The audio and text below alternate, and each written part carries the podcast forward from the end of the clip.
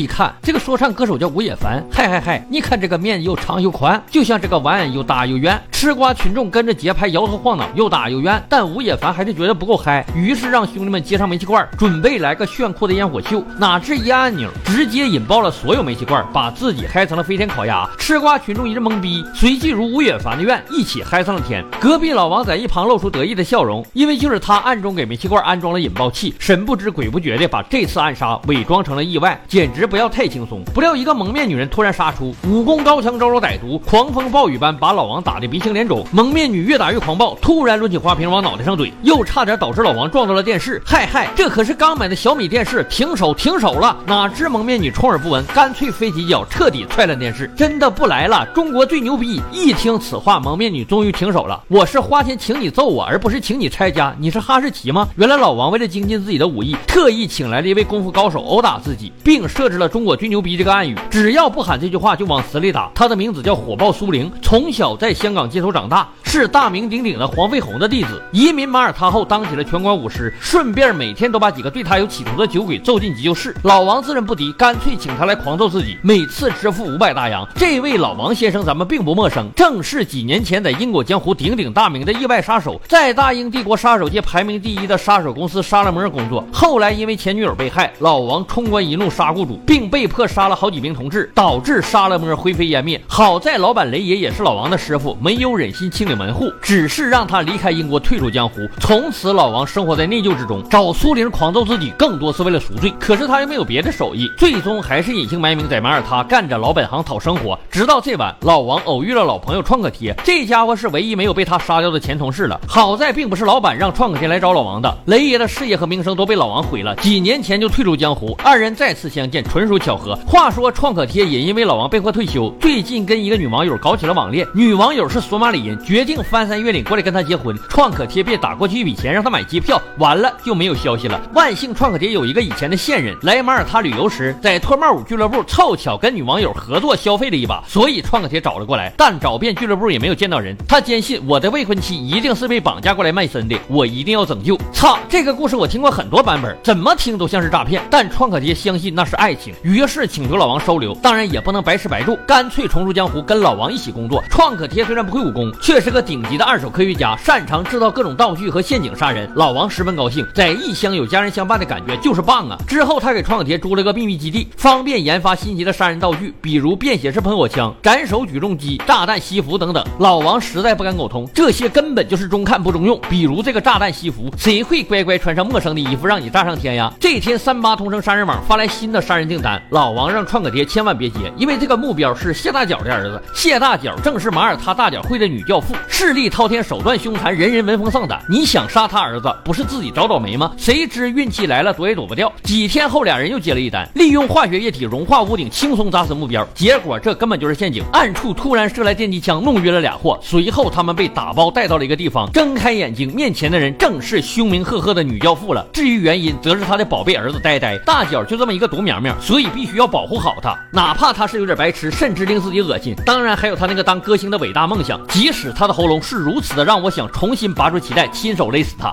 Every night he defies me, getting paralytic, snorting cocaine out of horse backsides, and raping everyone's eardrums.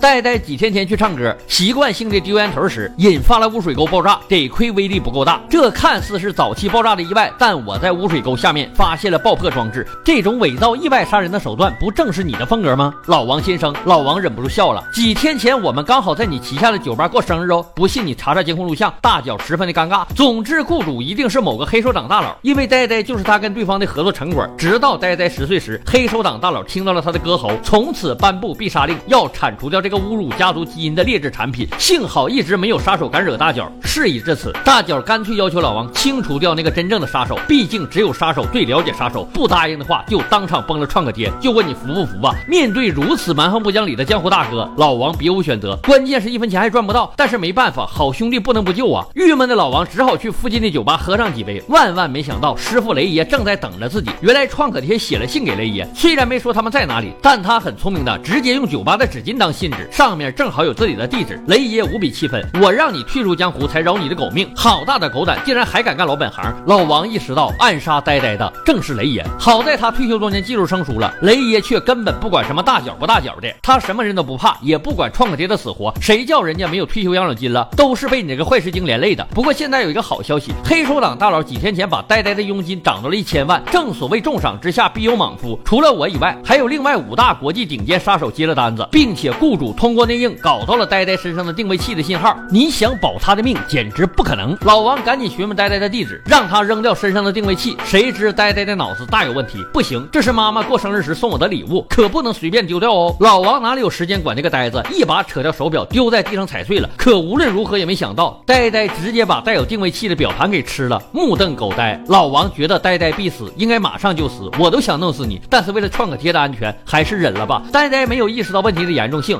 还在那气老王呢，干气猴，哎，干气猴。结果下一秒枪声大作，头一位杀手说到便到，死亡天使小萌，此人的身份可不简单。妈妈刚怀孕时就以顶尖杀手的标准培养，十八般枪械炸弹样样精通，任何东西在手中都是致命的武器。小呆呆的顶尖安保团队根本不够打的，什么震爆弹、闪光弹、近战手雷，一出手便是团灭。可惜他遇到了更高级的意外杀手，尽管死亡天使身上的武器层出不穷，但明显老王更胜一筹，上上下下、左右左右、B A B A，最后将小脑袋瓜给干对穿了。在解决了麻烦后，老王赶紧给大脚打电话请求支援，可大脚感觉已经来不及了，干脆做起了甩手掌柜，要求老王保护好儿子，掉一根头发创可贴都必死。老王觉得这个任务有点太难了，别忘了定位器还在呆呆肚子里呢，无数顶尖杀手正在拍马而来。那么现在只有一个办法了，泻药。老王冲进药店抢了一罐子泻药粉，不由分说就怼到了呆呆的嘴巴里，赶紧拉，拉出来还能活，否则天王老子来了也保不了你。说罢就拉起呆呆四处转移。不料第二位大杀手从天而降，食人魔鬼刘能儿，此人的身份也大有来头，从小就被妈妈当成狂战士培养，因为这家伙的父亲蛮力惊人，可能具有独眼巨人血脉。两人很快就见识到了他的恐怖之处。刘能儿拿起地上的帽子，用力挤压，将里面的血水细细品尝。哇塞，好香醇的味道！如果不出所料的话，死亡天使应该已经死了。好家伙，老王这才明白，独眼巨人血脉真不是瞎吹的。刘能儿抄起斧子就砍，老王不敢硬碰，只能先带着呆呆逃跑。好不容易才把他举到高处，这一下终于能专心对战了。没想到食人魔又掏出一把开山刀来，噼里啪嚓的将老王放了几处血。但不管他怎么努力，终究是第二个 boss，不可能打得过主角。啪嚓一声被劈成两半。为了能帮助呆呆顺利拉把，老王把他一路带到了秘密基地，这里处于悬崖峭壁，能阻隔讯号发射器。这下杀手们就不会找上门了吧？没想到刚说完，就有人梆梆梆拍门，打开一看，还好是苏玲。苏玲早就猜到了老王的杀手身份，正好他也有当杀手的愿望，于是借着这个机会想要入伙，让老王教导自己。可是能能打和杀手根本就是两回事儿，好吗？你还是回去老老实实的当拳师得了，瞎搅和什么呀？正要把苏玲送出去，没想到又传来梆梆梆的敲门声。毫不意外的，第三大杀手来了，二手布拉德皮特。此人的身份咱们不太知晓，但是据说拥有布拉德皮特的血脉，难怪长得这么像呢。平生杀人只靠帅气，先把迷妹迷倒，然后一刀了结。就在老王给苏玲科普二手皮来历的时候，第四大杀手到了，不死小丑。一下要面对两个高手，老王不由得头有点大。这不死小丑丑的来历更不简单，黑暗四天皇之小丑皇听过吧？数码宝贝里的不死小丑，不知怎么的拥有了小丑皇的血脉，浑身上下没有痛感，自认天下无敌第一杀手。只要我无痛，我就无敌。这是所有战斗人员都不愿意面对的存在。好在以一敌二的情况没有发生，不死小丑的第一锤先砸到了二手皮的头上，他是不允许别人帮助自己的，就是这么狂。接着小丑向老王发起了攻击，这下彻底蛋疼了。任由老王的功夫再高，打在小丑身上都不顶用。难道无痛即无敌这个理理论是对的？二手皮慢慢醒来，将目标对准了苏玲。他平生最爱对付女人，纯纯的二 v 二了。一动手，苏玲才深刻知道，功夫打的再漂亮也没有用。你的拳脚的确好看，打起来啪啪作响，可是杀不了人呢。真正的杀手从来都是一招毙命，避免动手。咱这磨磨唧唧的打了半天，打出一身汗来，结果人没死有啥用？老王那边更是用出了浑身解数，他平时杀人从来没这么费劲过。可不死小丑完全超出了他的认知，不论怎么打，人家就是没事棒球棍都打弯巴了，结果人家小丑依旧行动自如，用出精心准备的大招十万伏特电击，依旧行动自如。就问你气不气吧？好在主角光环到什么时候都是好使的，终于在借助创可贴设计的杀人健身器的帮助下，将小丑的脖子砸断了。而苏玲也费劲巴力的用铁链将二手皮的脖子拉断，简直太累了。但好在第一次杀人的感觉还不错，老王觉得此女乃可造之材。好消息是呆呆总算把定位器给拉出来了，他还在那美滋滋的炫耀呢。坏消息是用不上了，第五大杀手已经凭空出现，刀刃架到了呆呆的脖子上。老王一惊，连他都出山了吗？日本火影忍者宇智波斑点，这家伙可是江湖中最顶尖的杀手之一，比老王和怒火金莲的名次还要靠前。传说中的无影无形，刀法无敌，见过他出手的人都已经死了。大家可能不理解，就是之前出场的十多个杀手，还都算正常人类行列，但宇智波斑点已经多少沾点非人类变种人了。老王彻底麻爪，即使再加上苏灵，二打一也不是人家的对手啊。老王恳求斑点不要杀死呆呆，没想到斑点极度自负，没想杀呀。俺不是来赚佣金的，就是在出关之后闲着无聊，想找几个高手过过招，就先拿你当玩具吧。苏灵觉得自己有两下子，直接冲上去要替老王接阵，结果都不知道发生了什么，就被一脚踢昏过去。老王擦擦汗，闭着眼睛上吧。结果不出所料，那家伙的身法太快，老王根本对不上位，只有招架之功，没有还手之力，被打的哭爹喊娘。自己的成名绝技，什么老太太钻被窝、老太太穿脚蹬裤、老太太飞起蹬杨幂，通通不管用了，完完全被压制。最后斑点觉得没意思了，干脆高高跃起，想要展示最新领悟的绝技，一刀十八段。等会儿你们查查是不是十八段就完事儿了。